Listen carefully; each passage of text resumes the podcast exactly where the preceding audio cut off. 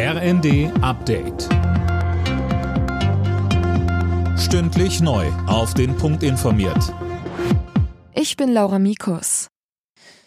Die Finanzierung für die milliardenschweren Energieentlastungen steht. Bund und Länder haben sich auf ihrem Gipfel geeinigt, unter anderem bei der Gas- und Strompreisbremse sowie dem 49-Euro-Ticket, das im Januar kommen soll. NRW-Ministerpräsident Hendrik Wüst. Aus Sicht der Länder hätte es natürlich auch an mehrere Punkten noch bessere Lösungen gegeben. Das verwundert äh, nicht. Aber es gibt jetzt eine Gesamtverteilung zum Entlastungspaket und eben auch zur Lastenverteilung und dadurch gibt es Planbarkeit für die nächsten Monate. Das heißt, die Gaspreisbremse und das Entlastungspaket 3 werden kommen. Russland beteiligt sich wieder an dem Getreideabkommen mit der Ukraine. Erst am Wochenende hatte Moskau das Abkommen ausgesetzt und das mit einem Angriff auf seine Schwarzmeerflotte begründet. Bundesjustizminister Buschmann hält Gefängnisstrafen für Klimaaktivisten in bestimmten Fällen für möglich.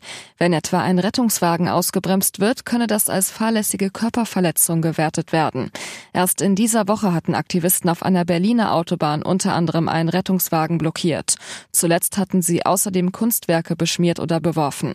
Buschmann sagt, Demonstrieren gehört zum demokratischen Rechtsstaat. Aber auch ein guter Zweck heiligt nicht alle Mittel. Wer Kulturschätze gefährdet oder beschädigt, wer sogar Leben und Leib anderer Menschen gefährdet, überschreitet die Grenzen des akzeptablen Protests. Wer so etwas tut, tut auch seinem Anliegen einen Bärendienst. In der Fußball Champions League hat Borussia Dortmund am Abend gegen den FC Kopenhagen 1 zu 1 unentschieden gespielt. Der BVB ist eine Runde weiter, hatte das Achtelfinale aber auch schon vorher sicher gehabt.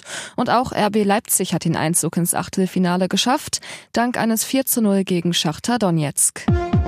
Alle Nachrichten auf rnd.de